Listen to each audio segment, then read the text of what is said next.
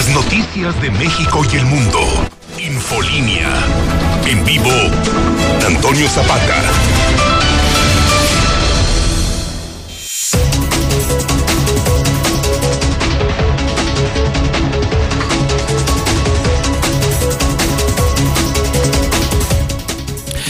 Muy buenas noches, bienvenidos a Infolínea de la Noche. Mi nombre es Antonio Zapata, el reportero. Y a continuación le tengo a usted las noticias más importantes ocurridas en Aguascalientes, en México y el mundo en las últimas horas.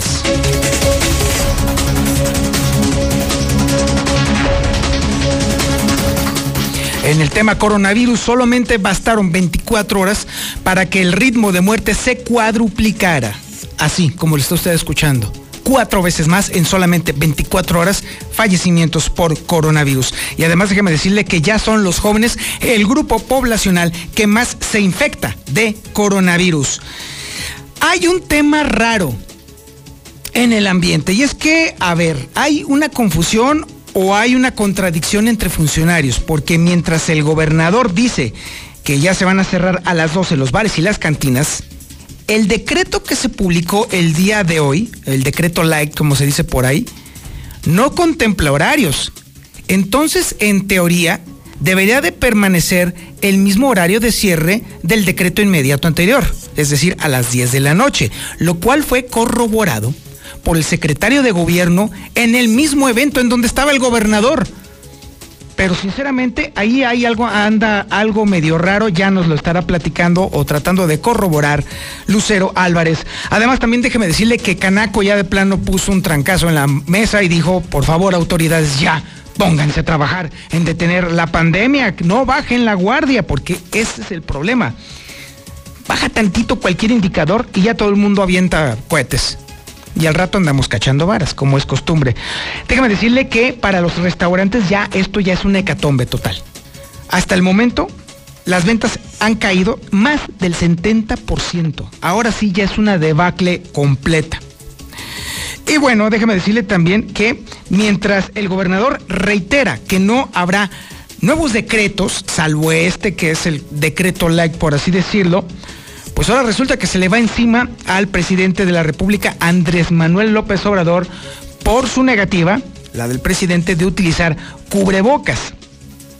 Lo cual me hace pensar a mí, bueno, a ver, mmm, el presidente ya ha reiterado en 20 mil ocasiones que no se va a poner el cubrebocas, no se lo va a poner y bueno, definitivamente allá él con su conciencia y bueno, no se va a poner el cubrebocas el señor. Eso es claro. Pero cuando aquí estamos viviendo inmersos en un problema social y de salud, precisamente por las contradicciones en las que ha caído la administración estatal, como que esta crítica sale sobrando por completo.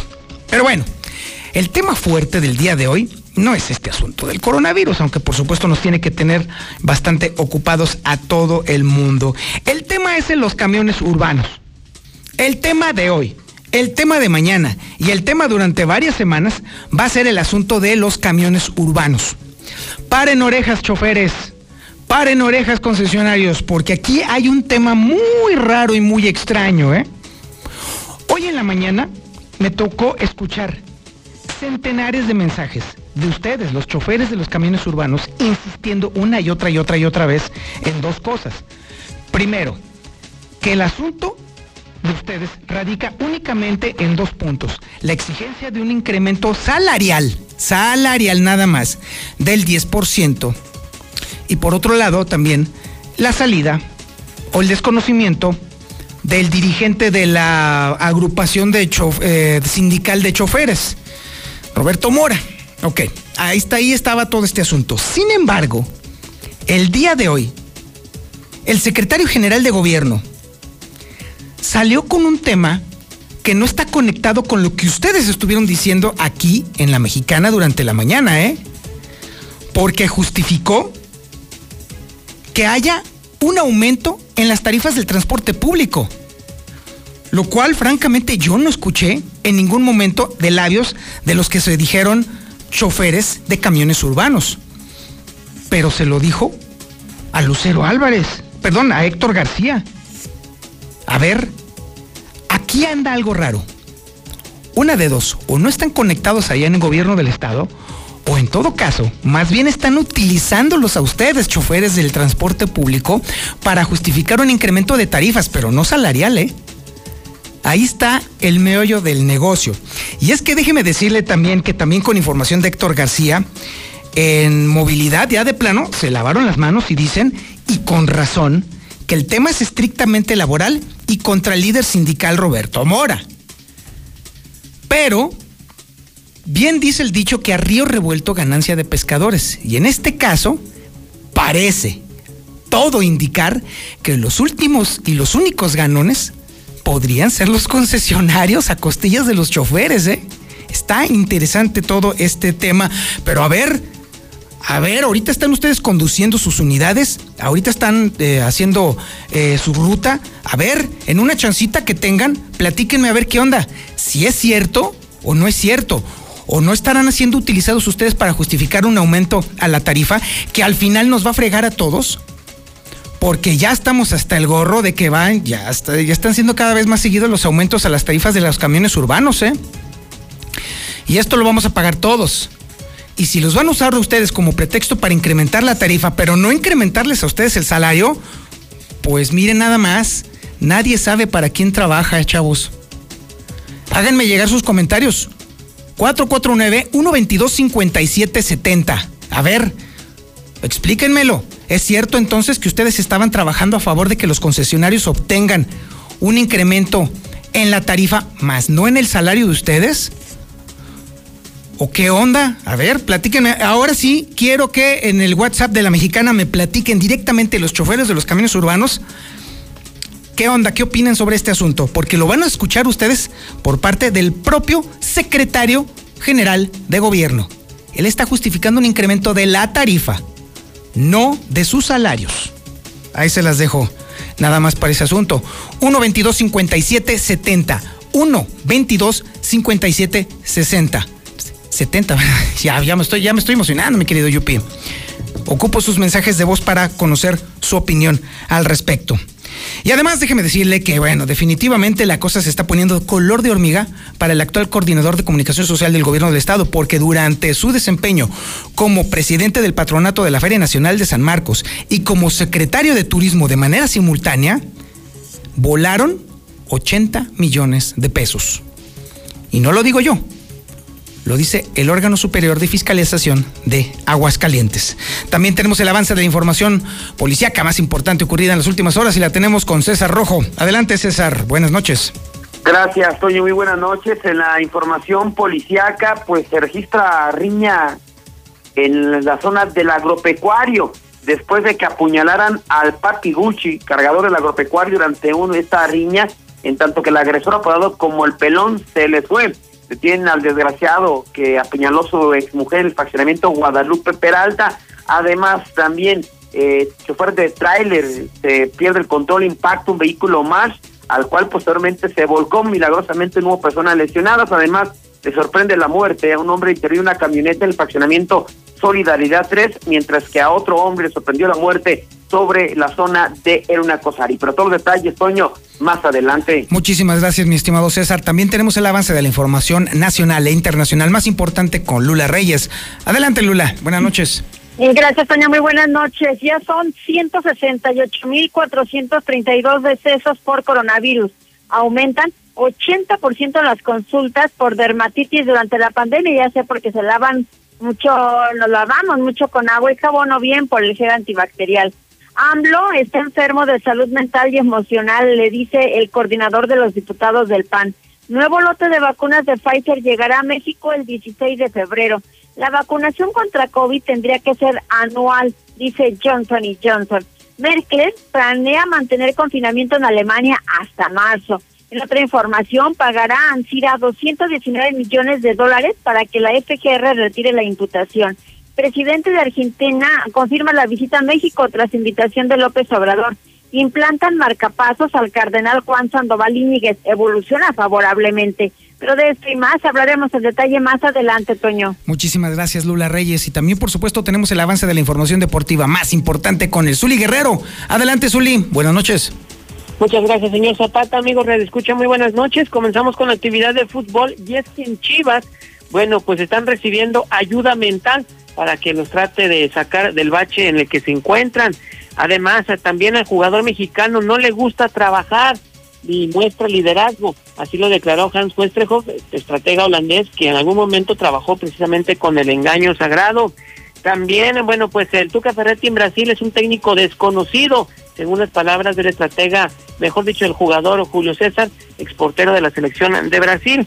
Y además, en las grandes ligas, peloteros van a usar una pulsera de rastreo para lo que será la siguiente campaña, preveniendo así pues el contagio de coronavirus. Así es que de esto es mucho más, señor Antonio Zapata, más adelante. Este es el menú informativo que le tenemos el día de hoy, martes 9 de febrero del 2021. Y usted está en la sintonía correcta, en el centro de la República. Estamos en 91.3 FM. También, por supuesto, estamos en el canal 149 del sistema satelital Star TV y también en las redes sociales más importantes de Aguascalientes. En Facebook nos encuentra como La Mexicana Aguascalientes. En YouTube nos encuentra como La Mexicana TV. En Twitter, por supuesto, nos encuentra en las redes sociales más importantes, en las cuentas más importantes, la de José Luis Morales, arroba JLM Noticias, y también en la de un servidor, arroba el reportero. Esto es Infolínea de la Noche.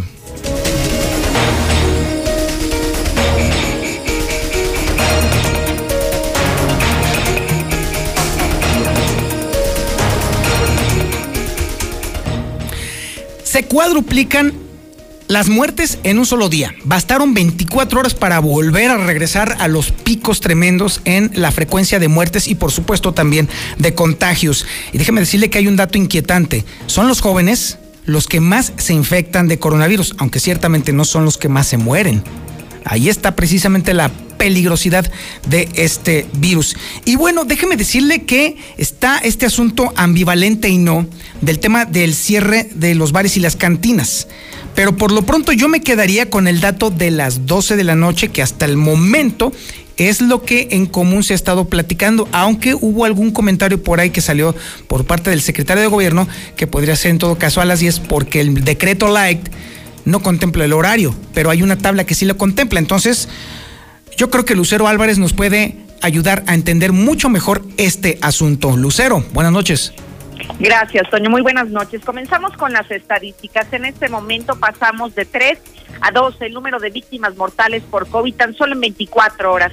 De esta manera sumamos ya 2.035 durante toda la pandemia, contrario a los contagios que pasaron de 90 a 88 en el mismo periodo para llegar a un total de 17.821 casos, de acuerdo a esta información que proporciona diariamente la Secretaría de Salud del Estado. Y entrando más a fondo de cómo se encuentran los contagios, hemos descubierto que son los jóvenes los más infectados. Al menos representan la cuarta parte de los casos positivos que reporta Aguascalientes, están correspondiendo a personas de 25 a 34 años de edad y que representan en números 3.956 pacientes confirmados durante toda la pandemia. Y bueno, ahora sí hablemos de los horarios.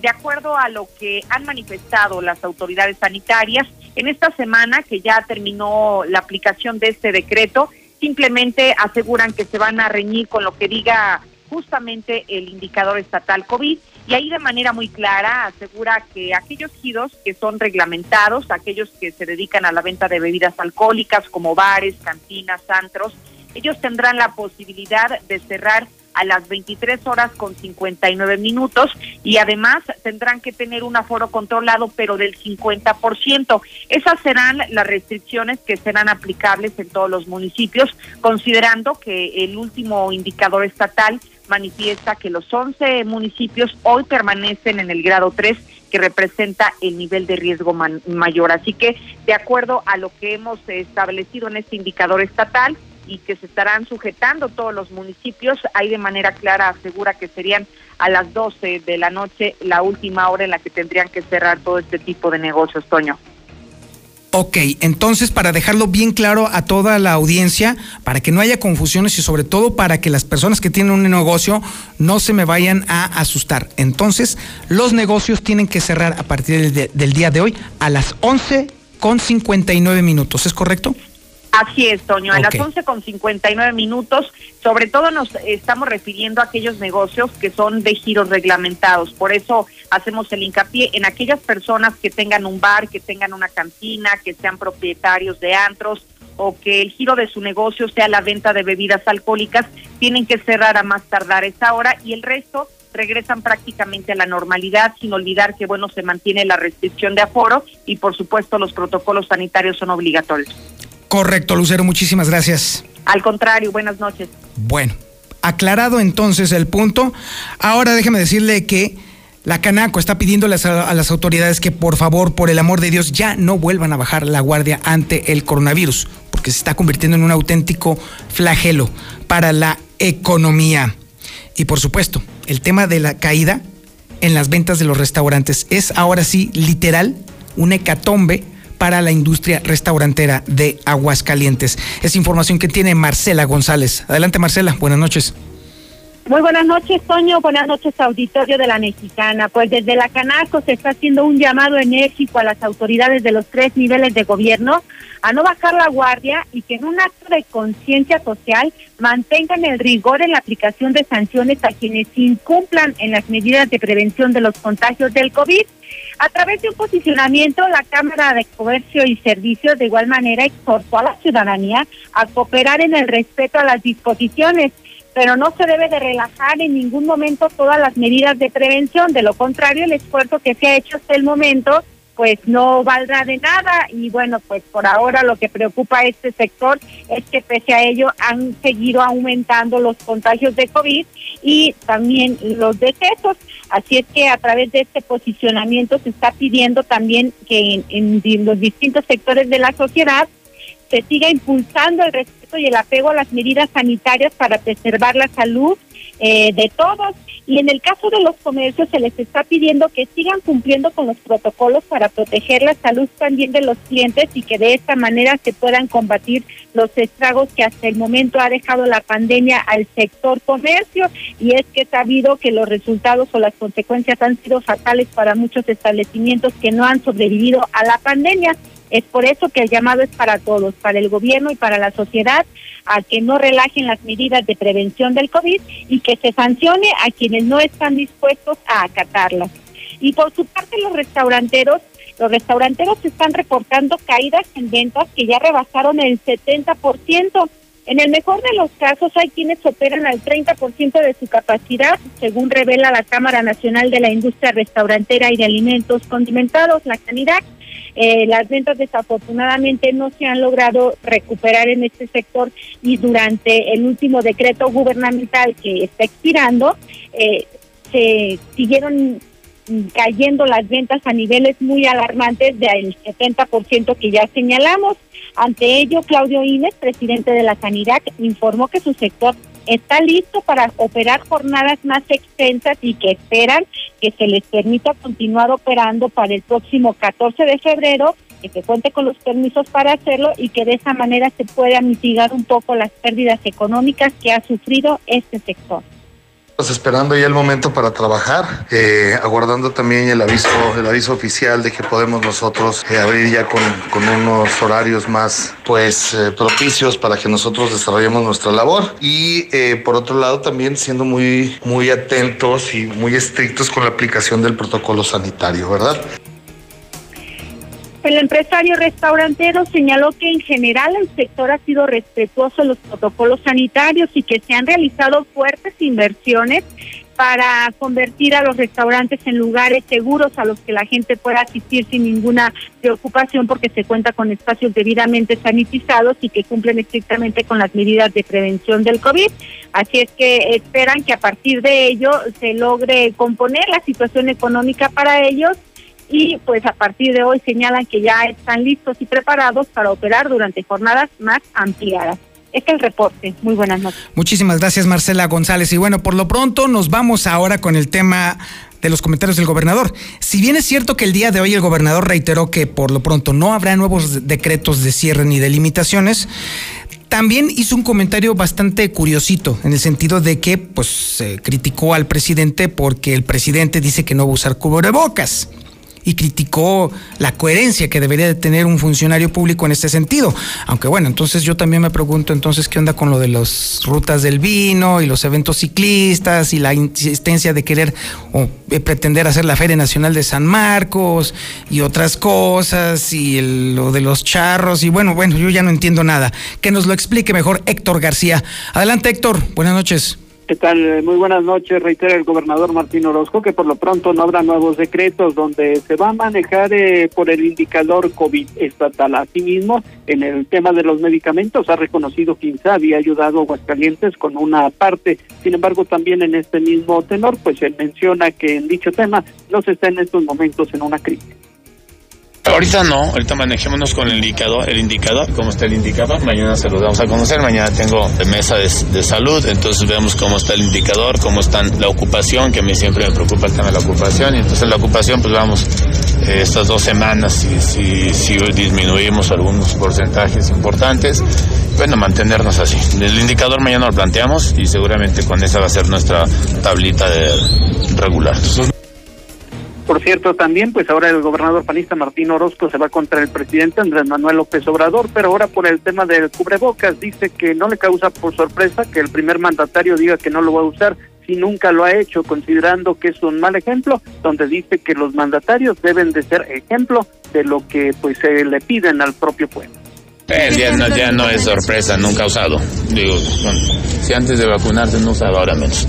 Pero no es un mal ejemplo que se le Digo, siempre, siempre creo que nuestros mandatarios o su servidor tenemos que mandar un mensaje siempre de hacer lo que le pedimos al pueblo. Si, le pedimos a la sociedad que haga algo y nosotros no lo hacemos, pues, lógico, ¿no?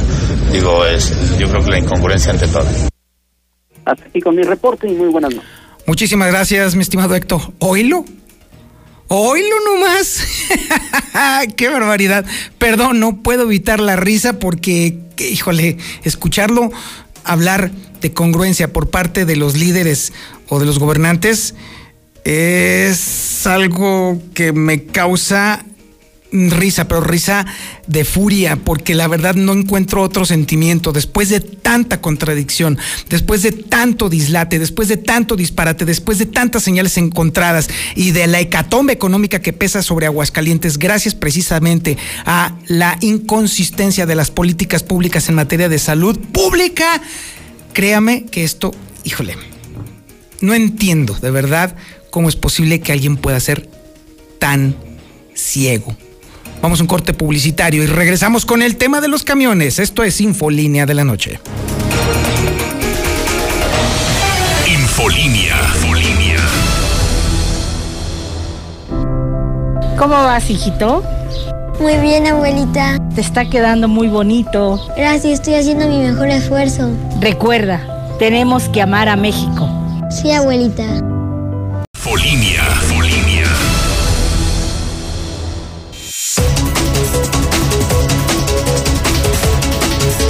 Zapata, muy buenas noches, yo escucho la mexicana. Mire, según tengo entendido, nada más es cuestión de que saquen al señor representante sindical y movilidad que se haga a un lado, es lo que estaban diciendo en la mañana los choferes. Toño, Toño, que el subsecretario se suba nada más a una ruta, nada más que cumpla manejando un camión una ruta para que vea. Hola, buenas noches, eh, por ahí Zapata, yo escucho la mexicana referente a los costos de transporte público. Desafortunadamente, ahorita los empresarios que les tocó invertir a los pocos que quedaron como concesionarios porque el gobierno acaparó demasiado, pues están batallando ahorita con el flujo de pasaje. No, ahora sí se manchó Martín Orozco, pero también entiéndanlo, los vapores y los humos del alcohol no le permiten acordarse los fiestones que ha hecho. Buenas noches, Toñito Zapata. Hoy nomás esa rata, hoy nomás esa rata, ta, ta, ta, ta. No, hombre, mañana no te la acabas con el rey. Mañana te vas a aguantar, Martincito, mañana. Buenas noches, escucho la mexicana. Nosotros los operadores, operadores no pedimos aumento de pasaje pedimos aumento del salario. Yo escucho la mexicana, pues no hay si quieren subir el camión, pues que lo paguen con el dinero que sacan. Gracias. A ver, primero los hechos. Héctor García nos tiene el dato de cómo se maneja en movilidad el tema, que dice que es laboral, con el líder sindical Roberto Mora y después nos va a platicar sobre lo que dijo el secretario de gobierno con respecto a la justificación de un aumento del transporte público. Y no lo voy a decir yo ni lo va a decir Héctor, lo va a decir el propio secretario. Ustedes lo van a escuchar. Y luego de allí nos vamos a platicar. A ver, Héctor García, buenas noches. ¿Qué tal? Muy buenas noches. Pues sí, aseguran en movilidad que se trata de un tema laboral con el líder Roberto Mora, esta inconformidad de algunos operadores, para lo cual la autoridad dice se mantendrá al margen. Así lo señala el coordinador Ricardo Serrano, quien dice desconocer inclusive pues de, algún riesgo en el paro de, los eh, propios eh, camiones, insistiendo que es un asunto netamente laboral. No, pues yo tengo diálogo permanente con, con Roberto Mora, pero ese realmente es un tema laboral que tienen ellos con las empresas. Nosotros estamos, seguimos trabajando el proyecto de capacitación con los operadores, el tema de, bueno, la escuela de operadores ya empezó, el tema del operador cinco estrellas, pero te lo está platicando con el secretario de Salud Social ya para poderlo arrancar. Lo que yo traigo son mis temas de trabajo. Y bueno, pues sí, por otro lado, justificado un aumento al transporte público, dadas las condiciones económicas para el sector. Así lo señala el secretario de Gobierno, Juan Manuel Flores Femas, quien sin embargo menciona que será en marzo cuando se realice ya el análisis de las eh, tarifas, donde al momento no han recibido todavía solicitudes de alta, que están eh, pues obligados a presentar las diferentes modalidades, estando a la espera justamente de los mismos para que entren en análisis. Las condiciones económicas indiscutiblemente, eh, lo que respecta al sector, pues sí estarían eh, justificado tal vez un aumento.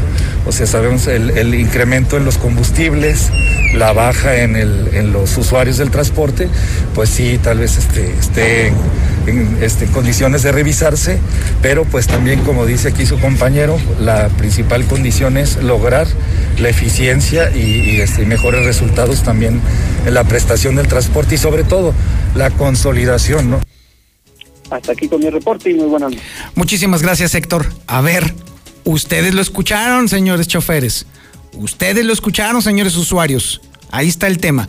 Primero, en el caso de movilidad, de manera correcta, quiero pensar yo, están arguyendo que el tema es estrictamente laboral y se trata en específico de la remoción o la búsqueda de la remoción de Roberto Mora como dirigente de los choferes de los camiones urbanos. Hasta ahí muy bien. Donde la puerca tuerce el rabo es justamente en el tema de que el secretario de gobierno, sin conceder, justifica que pudiera darse un aumento en la tarifa del camión urbano porque ha subido el costo del combustible y otros insumos y wiri wiri, bla, bla, bla, cuando nadie había puesto ese tema todavía en la mesa. Incluso los mismos choferes estuvieron diciendo hoy en la mañana que no era contra la tarifa, sino con el tema de los sueldos de los choferes. En este sentido, clara y evidentemente, el movimiento de los choferes está siendo utilizado para empezar a justificar un posible aumento en la tarifa. Ni más ni menos, como dice José Luis Morales todas las mañanas. Así pues, si esto así resulta, los que pusieron la cara ante la ciudadanía gratis para que después se las rompan es justamente los choferes. Porque gracias a que ustedes estuvieron moviendo sobre el tema del salario, los están usando para justificar un incremento de tarifa, que al final, como todos los aumentos de las tarifas que hemos visto a lo largo de los últimos años, solamente benefician, entre comillas, por supuesto, a los concesionarios. ¿Y dónde quedan ustedes que están manejando ahí? ¿Dónde quedan ustedes que se están partiendo el lomo diario? precisamente para llevar a la ciudadanía a sus hogares y a sus trabajos. ¿Y dónde queda al final justamente el usuario? Usted que me está escuchando ahí en el camión. Al final, todo esto va a servir para que usted termine pagando los platos rotos. ¿Y saben qué? No se vale. Si de perdido todo esto se manejara de manera transparente y se dijera, ¿saben qué? Los concesionarios están todos andrajosos y no traen dinero, va. Pero si se habla con la verdad desde el principio, entonces nada de esto debiera de estar pasando, o por lo menos toda esta especulación que se genera precisamente por estos dislates, no debiera de estar ocurriendo. Y ahora nos vamos a la información policíaca más importante ocurrida en las últimas horas, y la tiene César Rojo. Adelante, César. Buenas noches.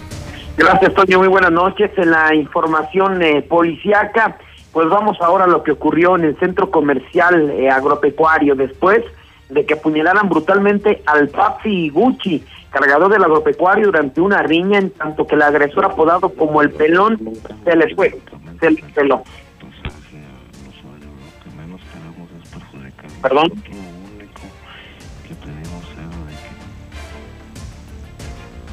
Bueno, continuamos con la información porque creo que ahí se metió un audio. Todo se dio cuando los servicios de emergencia reportaron que en la calle Comercio 1, casi esquina con el Boulevard Zacatecas, a las afueras del negocio con razón social Obrador San Pancho, se encontraba una persona lesionada.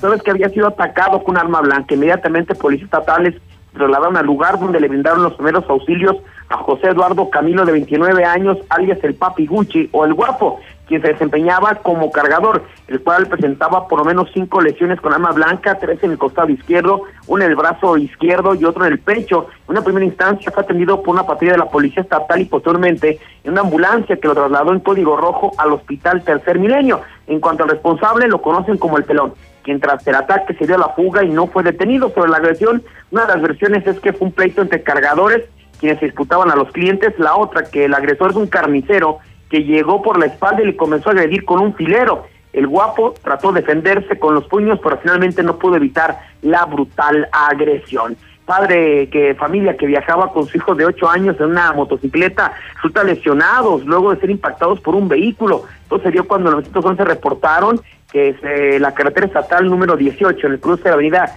Quijote, en el de La Mancha, en la comunidad de Bronzeville, en el municipio de Jesús María, se había registrado un choque y había personas lesionadas. Ante esto, se trasladaron al lugar los elementos estatales y paramédicos, quienes al llegar se encontraron con dos personas tiradas en la cinta asfáltica, por lo cual se abocaron a brindar los primeros auxilios. Luego de esto, Eduardo de 26 años y David Eduardo de 8 fueron trasladados a las instalaciones del Hospital General de Zona número 3.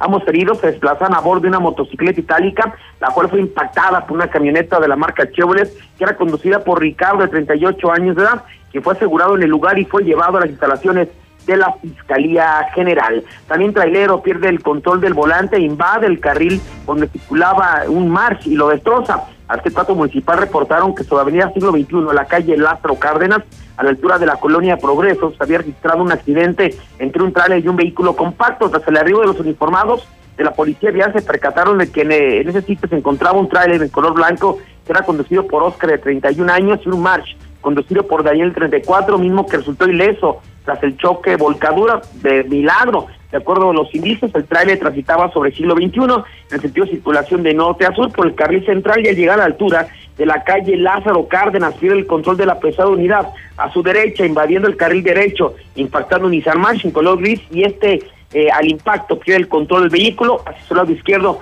volcándose, quedando sobre su toldo. Y pues eh, de última hora, pues son eh, dos, por lo menos dos, de dos muertes naturales en la vía pública. Uno de ellos se dio sobre la avenida Eruna Cosari, eh, esto a la altura del barrio de la Purísima, una persona eh, cercana a los 80 años de edad, salir caminando por la banqueta, ahí en su cruce con Vázquez del Mercado, de repente se, se desvaneció y pues al dar parte a los cuerpos de emergencia, pues llegaron y confirmaron su fallecimiento. Eh, por causas naturales, un infarto aparentemente, el segundo se dio sobre la calle Isaac Díaz de León, en el faccionamiento Solidaridad 3.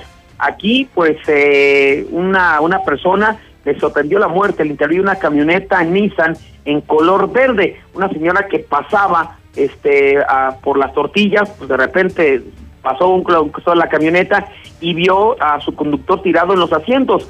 Se le hizo raro, dio parte de los cuerpos de emergencia, quienes confirmaron su fallecimiento. El último, el último evento eh, que están reportando sería a un costado del sedazo donde pues eh, aparentemente pues igual una persona le sorprendió la muerte, esto a causa de causas naturales, así es que serían por lo menos tres eventos en los últimos minutos eh, de muerte en la vía pública aquí en Aguascalientes. Toño, hasta aquí mi reporte. Muy buenas noches. Infolinia, Infolinia, Infolinia, Infolinia. Buenas noches, yo escucho a la mexicana. Este, nada más para comentar. Eh, el gobierno igual y quiere hacer las cosas a su modo. Están comentando que estamos pidiendo aumento de, de pasaje y la verdad no. O sea, yo soy chofer de camión urbano y no, no estamos pidiendo aumento, o sea, de pasaje no estamos pidiendo. Lo que pasa que pues igual nos quieren echar a la ciudadanía encima, pero lo que estamos exigiendo son eh, más facilidades, eh, los horarios, eh, que no se encierren las unidades, los camiones como lo tienen pensado hacer. Bueno, buenas noches, yo escucho a la mexicana. Eh, mira lo que pasa, Toño Zapata, que como gobierno ya va a agarrar todo el negocio con sus alcancías, sus cuentacráneos y todo eso. A él le conviene subir el pasaje ahora sí. Tanto tiempo que batallaron para subir el pasaje y ahora de un día para otro lo van a subir. Como no les conviene, con la tarifa que está ahorita, por eso van a subir el pasaje. Buenas noches, yo escucho a la mexicana. Nosotros como transporte de transporte urbano, este, no estamos pidiendo el aumento del, del pasaje, sino que estamos pidiendo que no, encerre, no cierren los camiones, el aumento del sueldo y que se retire Beto Mora de aquí, tanto como, como movilidad. Ahora mi secretario de gobierno, véngase, lo invito una semana, una semana que se venga conmigo y se levante a la misma hora, que yo me levanto y se duerma a la misma hora. Buenas noches a la mexicana. Pues cómo no van a subir el pasaje si están acá estrenando una estación de, de Boy, acá por la salida al penal. Señora estación, Martincito, ya bájale. Nosotros queremos el aumento, pero salarial. No queremos andar peleando un aumento para el pasaje porque pues sabemos que toda la ciudadanía está atravesando una situación muy crítica en la economía, entonces nosotros no estamos peleando un aumento del pasaje, sino... Oye, señor Zapata, no entiendo este idiota del secretario de gobierno que dice que va a promover un aumento a las tarifas del urbano, eh, según argumenta que porque ha subido los costos del combustible. No me le aclaro a este idiota, ¿a qué hora que subieron la cuota 9.50, eh, la gasolina valía 20 pesos, arriba de 20 pesos, y la gasolina se ha mantenido a los 19 y feria. No ha rebasado ni los 20. Bueno, déjeme decirle que ahora nos vamos de inconsistencias a otras inconsistencias. Lucero Álvarez nos va a platicar cómo está el desaguisado en el tema de el, las, las, finanzas en el 2019 de turismo y el patronato de la feria. Lucero, buenas noches. Buenas noches, Toño. Pues por lo pronto desviaron 80 millones de pesos en ambas áreas que estaban a cargo de Jorge López Martino, titular de Comunicación Social de Gobierno del Estado. Incluso en estas observaciones del órgano superior de fiscalización se acumulan al menos 20 que están en este momento pendientes de solventar y llama la atención diferentes rubros, por ejemplo, cobros no contemplados en la ley de ingresos, venta de bienes inconsistentes y uno de los temas me parece más escandalosos es que en el año 2019 se contrató para un brindis nada más y nada menos que 369 mil pesos y aseguran que este brindis fue para la elección a la reina de la Feria de San Marcos de aquel año y bueno, así se acumulan más de 80 millones de pesos tanto de la Secretaría de Turismo como patronato de la feria. Como en este momento quedan varias observaciones pendientes por solventar, tendrá el entonces titular de esta área, Jorge López Martín, que solventarlas que resarcir este recurso porque incluso podría ser señalado en caso de que no lo haga como un delito por ejercicio indebido del servicio público. Hasta aquí la información. Y ahora nos vamos a la información nacional e internacional con Lula Reyes. Adelante Lula, buenas noches. Gracias, Tania. Muy buenas noches. En las últimas 24 horas se registraron en el país 1.700 son muertos por el coronavirus, por lo que suman ya 168.432. Aumentan 80% consultas por dermatitis durante la pandemia y es que debido al frecuente lavado de manos, ya sea con agua y jabón o con gel antibacterial, el 70% de alcohol para evitar un contagio, las consultas por lesiones en las manos se han aumentado hacia un 80%. AMLO está enfermo de salud mental y emocional. El coordinador de los diputados del PAN, Juan Carlos Romero Hicks, celebró que el presidente López Obrador se recuperó de COVID, aunque afirmó que el mandatario está enfermo de poder y de salud mental. El nuevo lote de vacunas de Pfizer llegará a México el 16 de febrero, lo está confirmando el secretario de Hacienda. La vacunación contra COVID tendría que ser anual, presume Johnson y Johnson. Pagarán, CIRA, 219 millones de dólares para que la FGR retire la imputación. El presidente de Argentina confirma la visita a México tras la invitación de López Obrador. Estará aquí de visita el próximo 24 de febrero. Implantan marcapasos al cardenal Juan Sandoval Íñiguez, pero evoluciona favorablemente, según dice el arzobispado de Guadalajara. Hasta aquí mi reporte. Buenas noches. Y ahora nos vamos con el Zuli Guerrero y la información deportiva. Zuli, buenas noches. Muchas gracias, señor Antonio Zapata. Rápidamente comenzamos con la actividad de fútbol y es que Chivas tuvieron que ayudarse mentalmente, sí, contrataron a un coach mental que era de pues Cruz Azul, trabajaba en Cruz Azul, se trataba pues de Bernardo Angulo, así es que el triunfo anterior se lo deben al factor mental. Además eh, también, bueno, pues se da a conocer por parte de Hans Westerhoff que al jugador mexicano no le gusta trabajar, es flojito y le falta liderazgo, por eso no trasciende. También, bueno, pues el que fuera arquero de la selección de Brasil, Julio César, declaró que el Tuca Ferretti es un total desconocido en Brasil como estratega, incluso como jugador, y eso que hace 66 años que nació en el país carioca, y además en béisbol de las grandes ligas, los peloteros van a utilizar una pulsera de rastreo para lo que será la siguiente campaña y así tratar pues de evitar algún contagio o un riesgo de contagiarse de coronavirus, sabiendo dónde está cada uno de los elementos. Hasta aquí con la información, señor Zapata, muy buenas noches. Muchísimas gracias por su atención a este espacio informativo. Amigos camioneros, amigos urbaneros, amigos usuarios de los transporte público, les prometo que mañana vamos a tratar el tema ampliamente en el periódico Hidrocálido y también en el programa de José Luis Morales. Yo soy Antonio Zapata, el reportero, y como todas las noches le digo a usted, le suplico que aprenda en cabeza ajena, ponga usted atención, pórtese mal, cuídese bien y niéguelo todo. 25.000 watts de potencia. 91.3 FM. XHPLA. La Mexicana. La Mexicana. Transmitiendo desde el edificio inteligente de Radio Universal. Ecuador 306, Las Américas. La Mexicana. La que sí escucha a la gente. La casa del número uno. José Luis Morales.